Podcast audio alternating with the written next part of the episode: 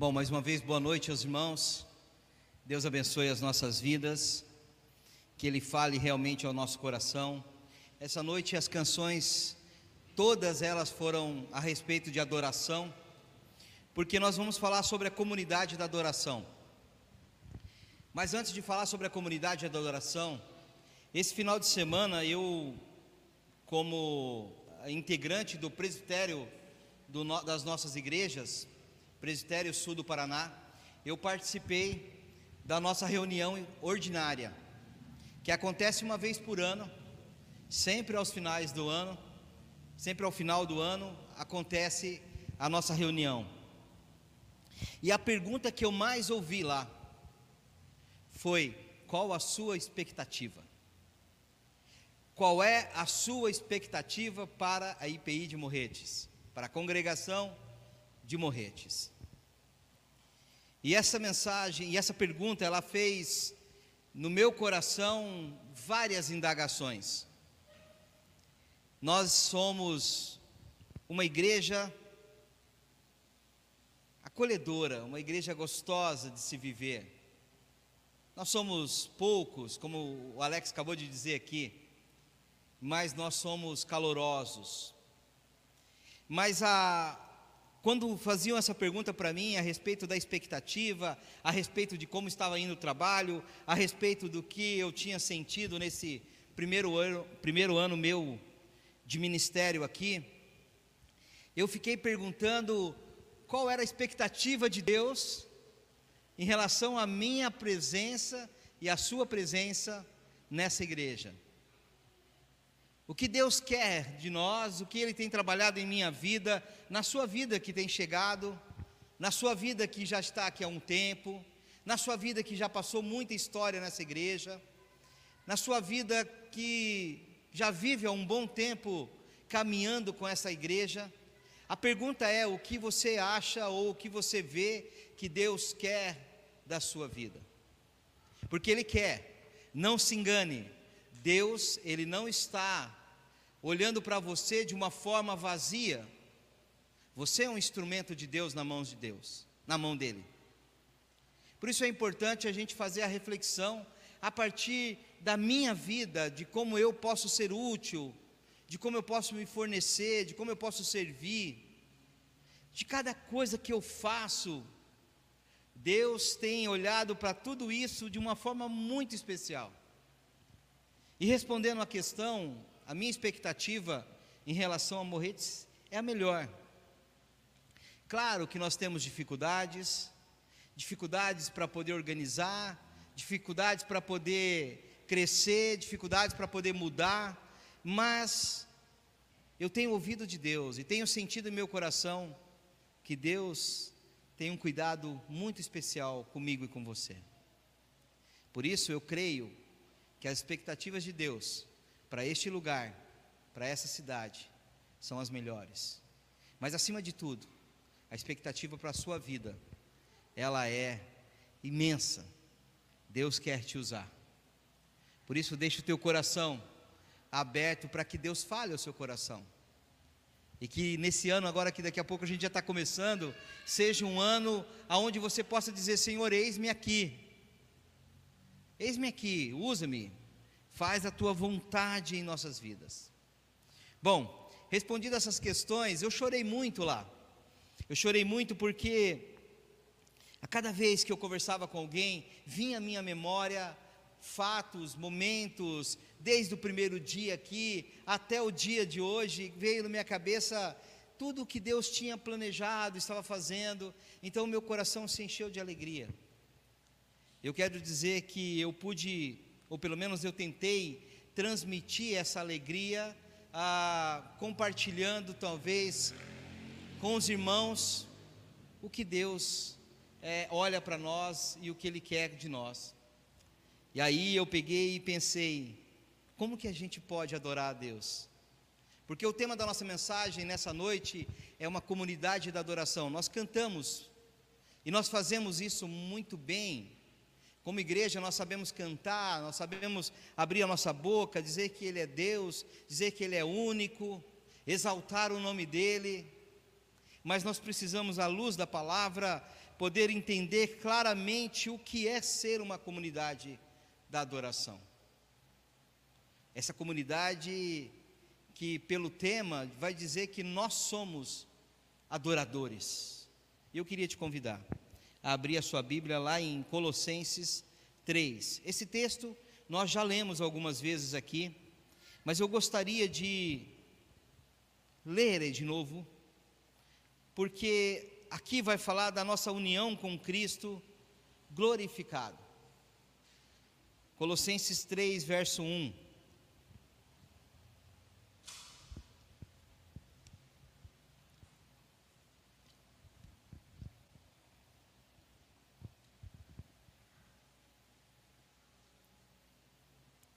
Colossenses 3, verso 1.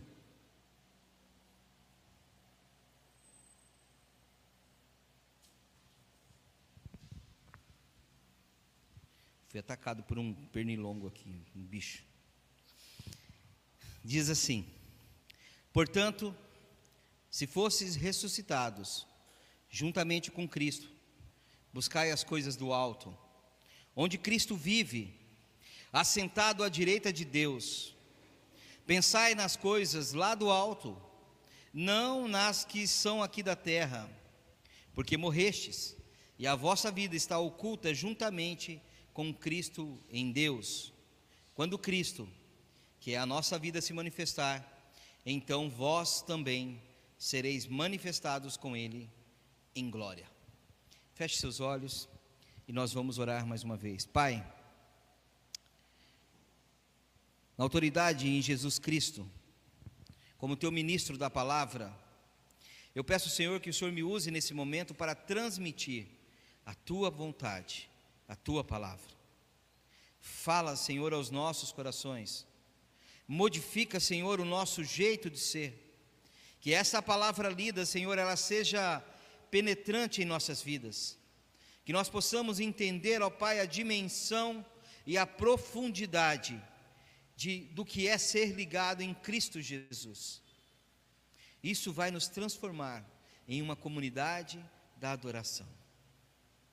Que nós saiamos daqui nessa noite, ó Pai, não do jeito que nós chegamos, mas transformados pelo poder da Tua palavra, em Cristo Jesus. Amém. Amém, meus irmãos? Amém? Quando nós falamos de adoração, a Bíblia ela é repleta de adoração. E muitas vezes a palavra adoração, ela, em quase sua maioria, ela está ligada a louvor mas a palavra ela não tem o mesmo significado. Louvor é uma coisa e adoração é outra. Louvor faz parte de uma mecânica ou de ferramentas para a gente poder adorar ao Senhor. Quando nós cantamos, nós louvamos ao Senhor. E quando nós louvamos ao Senhor, dentro desse nosso louvor, nós estamos buscando adorar o nosso Deus. O catecismo de Westminster, a primeira questão diz que nós somos feitos para adorar e glorificar ao nosso Senhor. Esse texto de Colossenses vai dizer que a minha união com Cristo vai me transformar em glorificado quando ele se revelar em mim. A palavra vai dizer que agora nós não jamais vivemos a nossa vida, que agora nós somos transformados, modificados e essa modificação, ela invade a minha vida de tal forma que agora eu não consigo mais não abrir a minha boca e adorar o Senhor. Por isso, o louvor, ele pode ser entendido como ferramenta, mas o louvor não é o total da adoração. Porque, por exemplo, eu canto muito mal. Então, a minha adoração seria uma adoração ruim. O louvor, ele está contido na adoração. E por isso nós precisamos verificar na palavra de Deus o que ela quer dizer para mim em relação à adoração. O que eu posso fazer a partir da minha vida, do meu jeito, das minhas relações, para que eu adore ao Senhor. Uma comunidade da adoração, ela passa por uma transformação em sua estrutura de vida para se tornar adorador. Eu e você vamos ser modificados sempre. A transformação, ela é necessária para que ocorra em nós uma modificação em nossas vidas, porque agora já não sou mais eu quem vivo, mas Cristo vive em mim. Vamos abrir, abra sua Bíblia lá em Mateus 5. Deixa eu ver se é esse texto mesmo.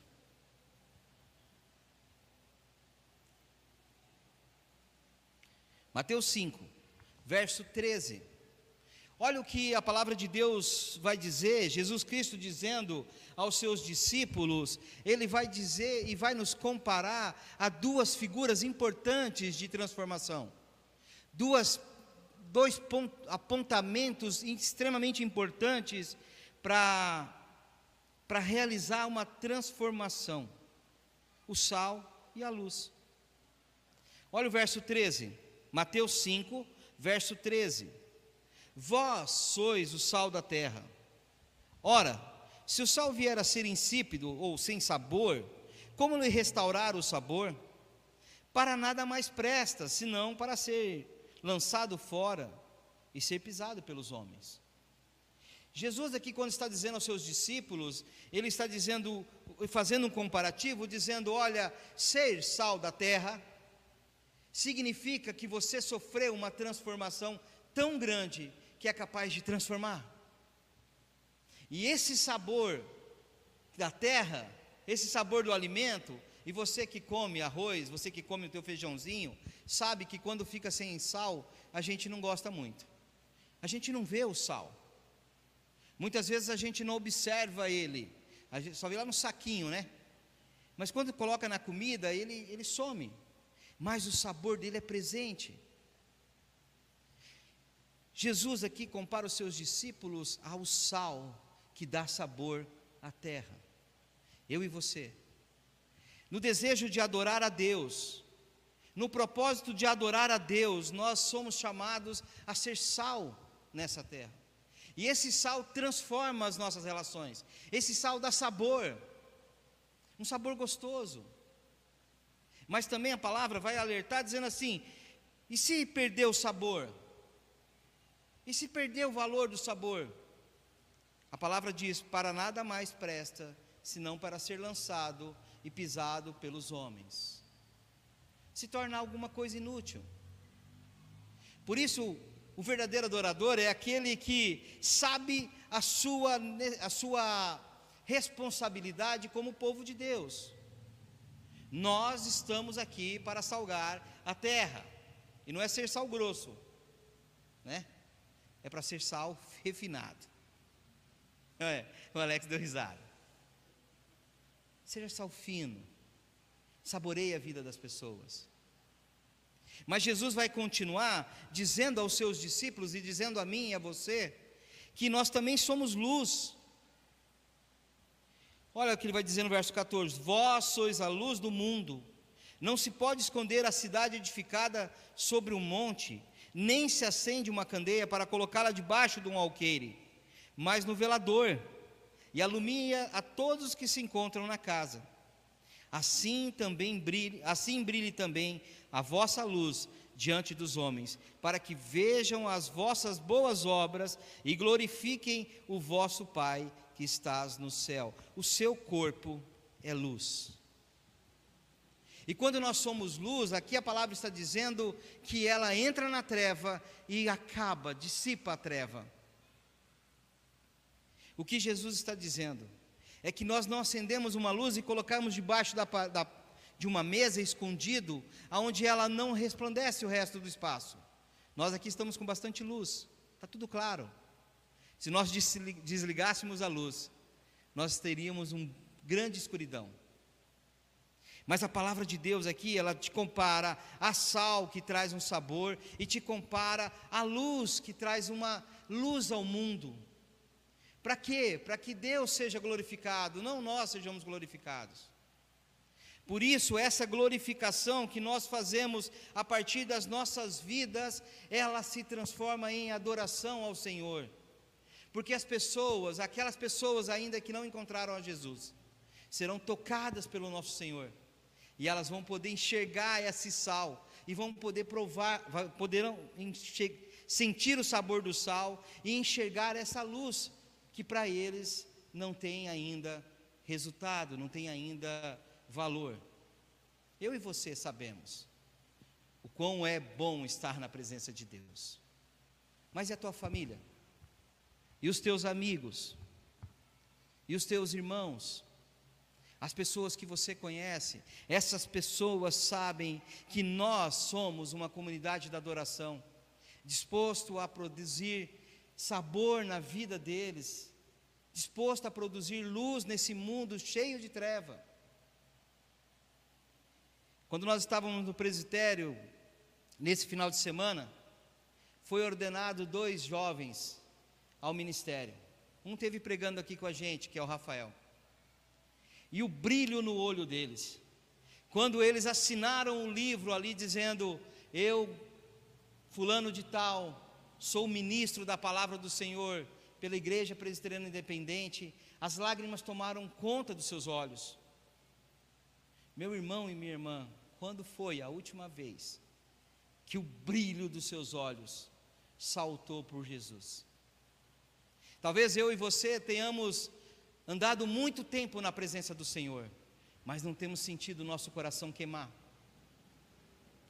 Não temos parado para dizer: Senhor, nós te adoramos em espírito e em verdade. Senhor, nós te adoramos, nós te rendemos louvor. Eis-me aqui, Senhor. Meu irmão, não deixe, e minha irmã, não deixe apagar em você a luz de Jesus. Não deixe que esse sabor do sal, esse sabor que Jesus te compara, vá-se embora. Seja um verdadeiro adorador. Sim, nós vivemos dias complicados, mas vivemos dias na presença do Senhor e podemos servir a Ele. Por isso, eu queria te trazer a reflexão de três pontos: o que não é adoração, o que é adoração e o que nós queremos que a adoração seja. O que não é adoração? Adoração não é o que eu falei aqui, de você simplesmente cantar, performance. Muitas vezes nós olhamos e achamos que nós estamos adorando através da nossa performance. É legal, Aqui à frente é interessante, eu com o microfone, os meus irmãos aqui no, nos instrumentos, tudo isso chama a atenção, mas só isso não é adoração. A performance qualquer um pode fazer. A performance ela, ela é de técnica.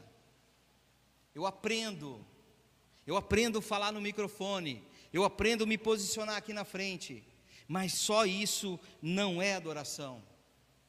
Não é adoração só cantar. Muitas vezes nós estamos no banco da igreja ou nós estamos diante de uma canção e cantamos, mas não vivemos aquela canção. Cantar simplesmente não é adoração. Cantar não vivendo aquela palavra não é adoração. É cantar. E também ela é técnica.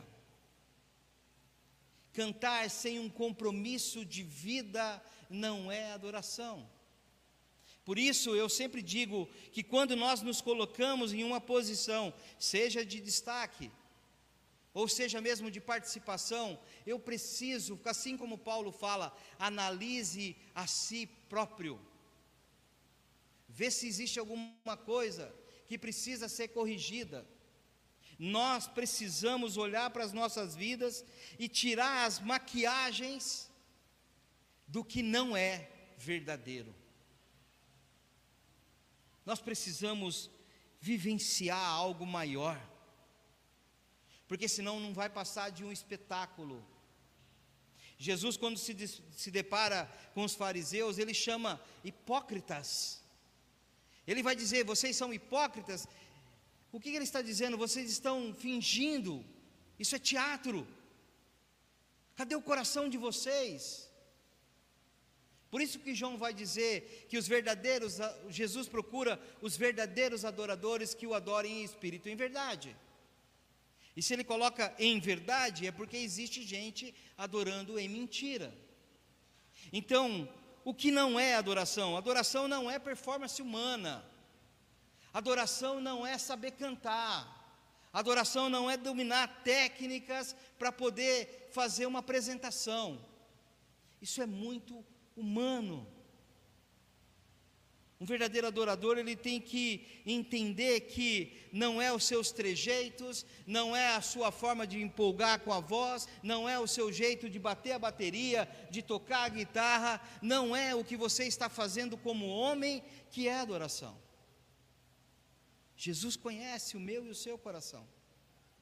A adoração, ela tem que ser algo mais profundo algo que, como em Colossenses nós lemos, nos liga ao Pai, algo que nos coloca em relação com aquele que ressuscitou, e agora já não sou mais eu que vivo, mas é Ele que vive em mim. Então, adoração não é, não é uma expectativa humana, com as suas técnicas, atendendo a um um programa para poder apresentar-se. E nós temos visto muito isso. Nós temos visto pessoas que têm uma vida totalmente desregada, uma vida descompromissada com o Senhor, uma vida complicada, e se põe à adoração, se coloca como adorador. Eu não estou dizendo que Deus não usa, Deus vai nos usar, Deus vai nos capacitar, Deus vai nos corrigir mas Ele também vai sondar o meu coração, assim como Ele fala no Salmo 139. Ele vai dizer lá que se há alguma coisa ruim, que o Senhor sonde o meu coração e transforme em uns caminhos melhores, em uns caminhos do Senhor. Nós temos algumas características de um falso adorador. Ele adora com o seu lábio, mas o seu interesse está longe da vontade de Deus. Nós, muitas vezes, e como eu disse aqui já, esse tipo de adoração é uma adoração que nós entendemos que é aquele que canta, que empolga, mas o seu interesse em servir ao Senhor, em estar submisso ao Senhor, compromissado com a palavra de Deus, está longe da vontade de Deus. Isaías 29, verso 13 diz assim: Por isso o Senhor disse: esse povo se aproxima de mim com a boca e me honra com os lábios. Olha o que ele está dizendo: ele está dizendo que aquele povo de Deus se aproximava dele com a boca, cantando, falando, e honrava, e me honra com os lábios. Mas olha a condicional aqui de Jesus: ele diz, mas o seu coração está longe de mim. A adoração que me presta só é feita de regras ensinadas por homens. Esse primeiro ponto é para a gente poder pensar se eu e você não temos agido dessa forma, adorando ao Senhor com os nossos lábios, mas o nosso coração está longe de Deus. Existe correção. A correção está no versículo: se aproxime de Deus. Um verdadeiro adorador vai se aproximar de Deus. Ele não vai fazer simplesmente regras, aplicar regras para poder falar eu estou adorando a Deus. É algo mais profundo. Então, o que é adoração? E agora eu quero te convidar a abrir lá em Marcos 12.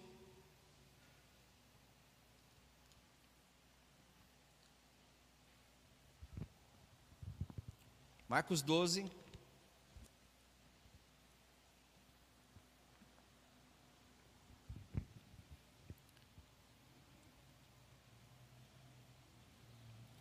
Verso 30, mas eu quero ler a partir do verso 28. Marcos 12, verso 28. Chegando um dos escribas, tendo ouvido a discussão entre eles, vendo como Jesus lhe houvera respondido bem, perguntou-lhe: Qual é o principal de todos os mandamentos? Respondeu-lhe Jesus: O principal é: Ouve, ó Israel, o Senhor nosso Deus é o único Senhor. Verso 30: Amarás, pois, o Senhor teu Deus de todo o coração, de toda a tua alma, de todo o teu entendimento e de toda a tua força.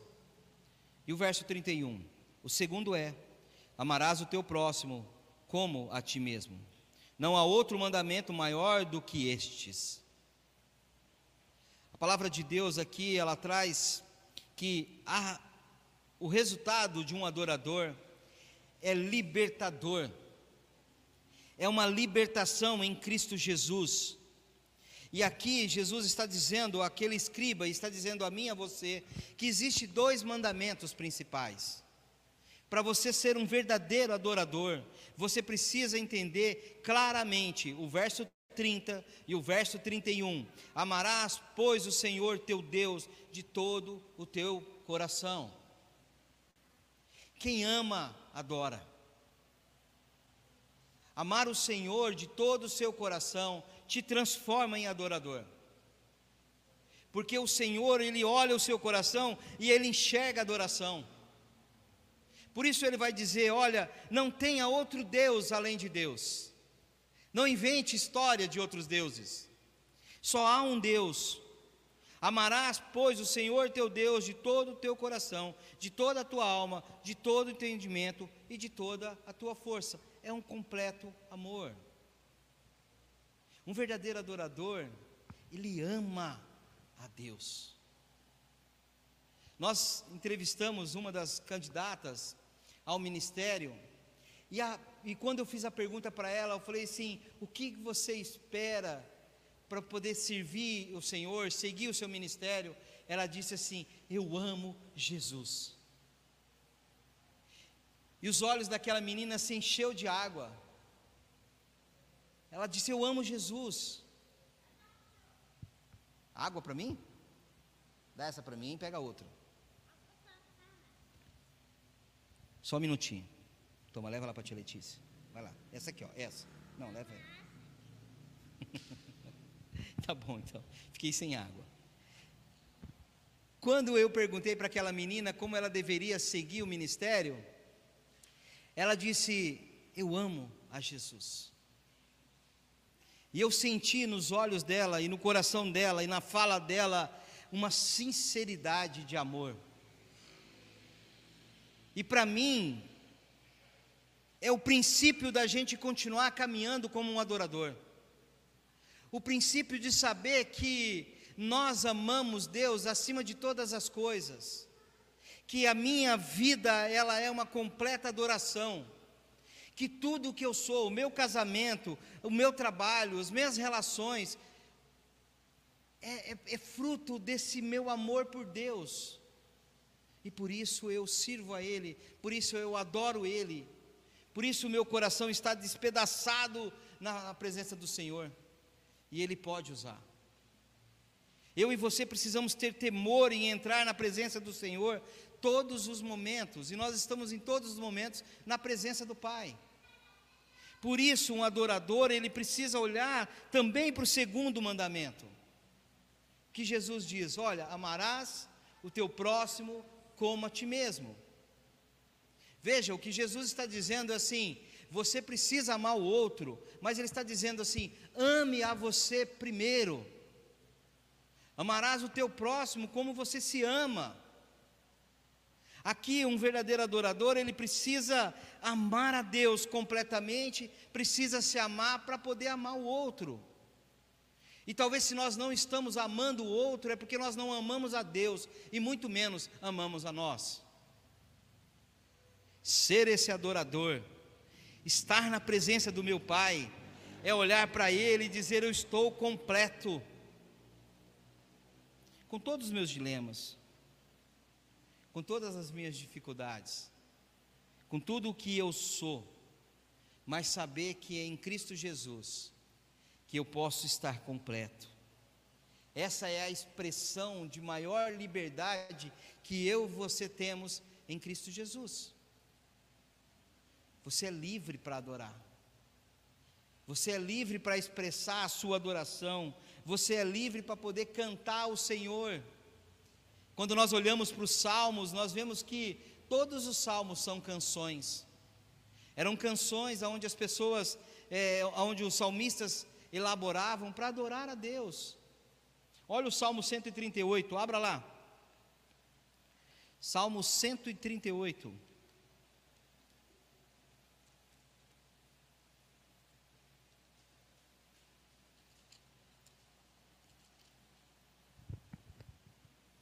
Salmo de Davi. Graças a Deus por sua fidelidade, diz o, o título. Salmo de Davi, Salmo 138 diz: Render-te-ei graças, Senhor, de todo o meu coração. Na presença dos poderosos te cantarei louvores. Prostrar-me-ei para o teu santo templo e louvarei o teu nome por causa da tua misericórdia e da tua verdade.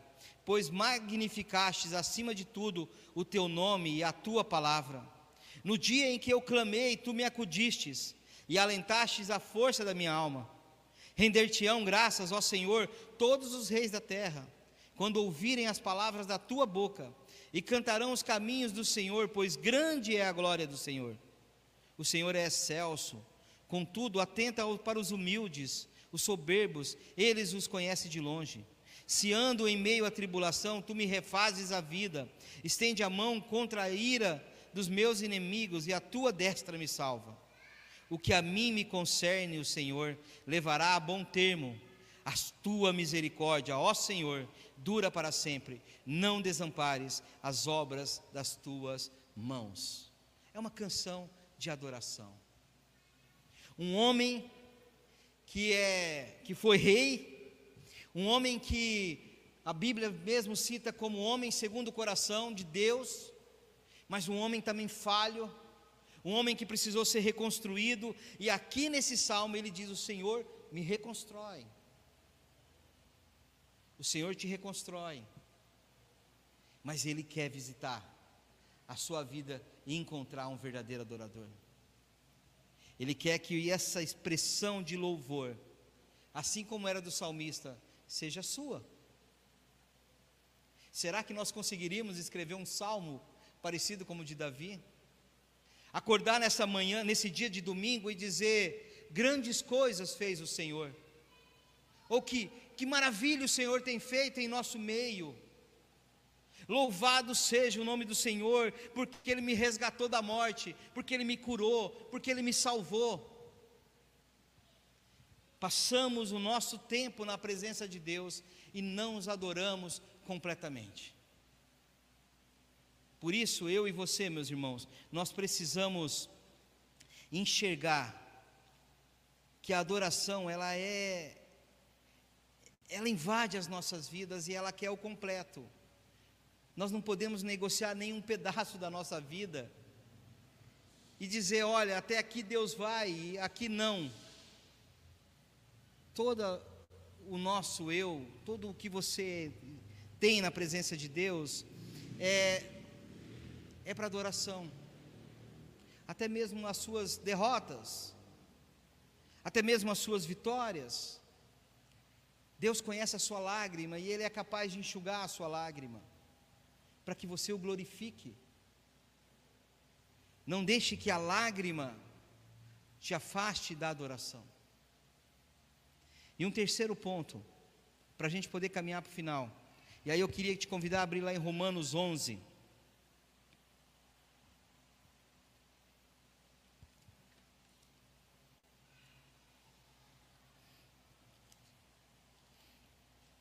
Romanos 11, verso 33.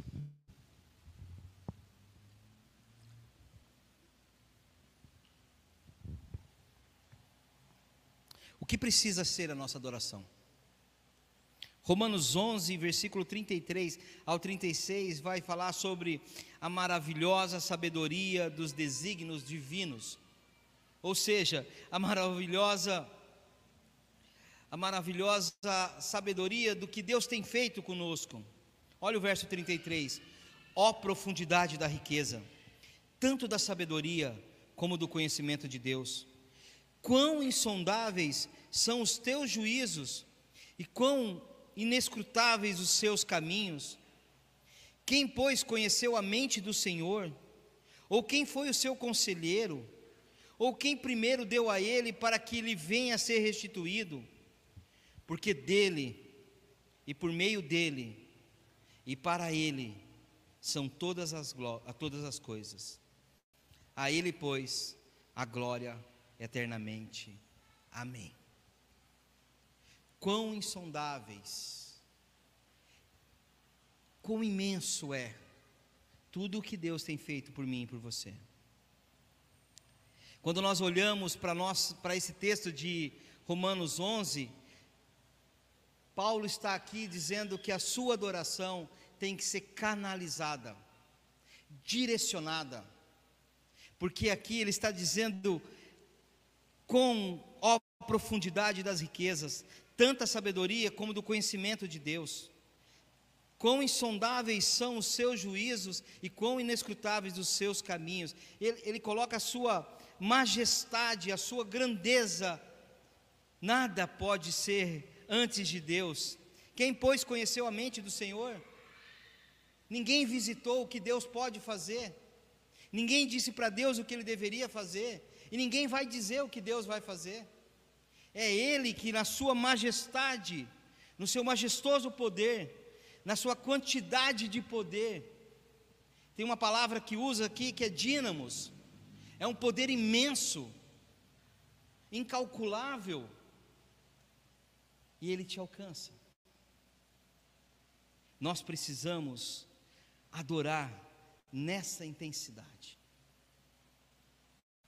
sabendo que Deus é o nosso Deus, sabendo que as muralhas podem ser chacoalhadas pela minha adoração. Quando nós olhamos lá em Atos 16, Paulo, Paulo e Silas estavam presos. Vocês lembram lá dessa passagem? Paulo e Silas estavam presos, e aí diz que eles cantavam louvores e adoravam ao Senhor e oravam ao Senhor. E as estruturas daquela cadeia se mexeram. Houve um grande terremoto. E o carcereiro naquele lugar, desesperado, começou a sair correndo e pegou a sua espada e ia se matar. E Paulo disse: Não faça nada contra você. Todos nós estamos aqui. A adoração daqueles dois servos do Senhor mexeram em estrutura. A nossa adoração deve mexer em estrutura. Vai muito além da nossa performance, vai muito além de nós cantarmos, mas vai com tudo que você tem e tudo que Deus tem dado para você e colocado no seu coração. Eu espero grandemente que eu e você sejamos reconhecidos como uma comunidade da adoração. Que o nosso louvor não seja somente da nossa boca para fora, que brote em nosso coração que brote em nosso coração, para que a gente possa ler o Salmo 139 sem a vergonha. Abra lá o Salmo 139. O louvor pode vir à frente aqui para nós cantarmos mais uma canção.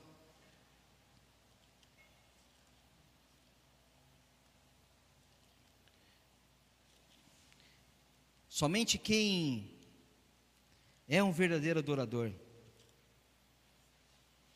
Somente aquele que se põe na presença do Senhor por completo pode recitar esse salmo, que diz assim: Senhor, tu me sondas e me conheces, sabe quando me assento e quando me levanto. De longe penetras o meu pensamento, esquadrinhas o meu andar e o meu deitar, e conhece todos os meus caminhos. Ainda a palavra me não chegou à língua, e tu, Senhor, já conhece toda. Tu me cerca por trás e por diante, e sobre mim pões a tua mão. Tal conhecimento é maravilhoso demais para mim, é sobre modo elevado, elevado não posso atingir. Para onde me ausentarei do teu espírito? Para onde fugirei da tua face? Se subo aos céus, lá estás. Se faço a minha cama no mais profundo abismo, lá estás também. Se tomo as asas da alvorada e me detenho nos confins dos mares, ainda lá me haverá de guiar a tua mão e a tua destra me susterá. Se eu digo, as trevas com efeito me encobrirão, e a luz ao redor em mim se fará noite, até as próprias trevas não te serão escuras, pois tu me formaste no meu interior, e tu me teceste no seio da minha mãe. Graças te dou, visto por modo assombrosamente maravilhoso, me formaste. As tuas obras são admiráveis e a minha alma o sabe muito bem. Os meus ossos não te foram encobertos quando no oculto fui formado e entretecido, como nas profundezas da terra. Verso 16: Os teus olhos me viram substância ainda informe, e no teu livro foram escritos todos os meus dias, quando nenhum deles ainda havia. Que preciosos para mim, ó Deus, são os teus pensamentos, e como é grande a soma deles. Se os contasse excedesse os grãos de areia, contaria, contaria, sem jamais chegar ao fim. Tomara ao Deus, desse cabo do perverso, apartai-vos, pois, de mim, homens de sangue eles se rebelam indiciosamente contra mim, e como teus inimigos falam malícia. Não aborreço eu, Senhor, os que te aborrecem, e não abomino os que contra ti se levantam. Aborreço com ódio consumado, para mim são inimigos de fato. Verso 23: Sonda-me, ó Deus, e conhece o meu coração, prova e conhece os meus pensamentos, vê se há em mim algum caminho mau e guia-me pelo caminho eterno. Adoração tem a ver com tudo que Deus te deu. E tudo que Deus te deu é para adorar ao Senhor. Pai, nós queremos em nome de Jesus te render louvores, ó Deus. Te agradecer, ó Pai, e dizer que nós somos dignos, nós não somos dignos de estar na tua presença. Mas pela tua boa e maravilhosa mão. O Senhor nos resgatou, ó Pai, pelo sangue de Jesus Cristo. E agora, Pai, nós podemos livres te adorar. Dizer que somente o Senhor é Deus e dizer que não há outro igual a ti. O Senhor é magnífico, majestoso, grandioso, santo, santo, santo és tu, ó Pai. Mode-nos, ó Pai, mude-nos, nos transforma, Senhor, para que não sejamos conforme os nossos desejos humanos, mas que o nosso coração seja, ó Pai, esquadrinhado pelo Senhor, e que tudo que há de mal seja arrancado, e que permaneça somente a adoração, porque o Senhor encontra, o Senhor procura adoradores que te adorem em espírito e em verdade. Louvado seja o seu santo nome. Nós te adoramos em Cristo Jesus. Amém. Vamos adorar ao Senhor. Vamos ficar em pé?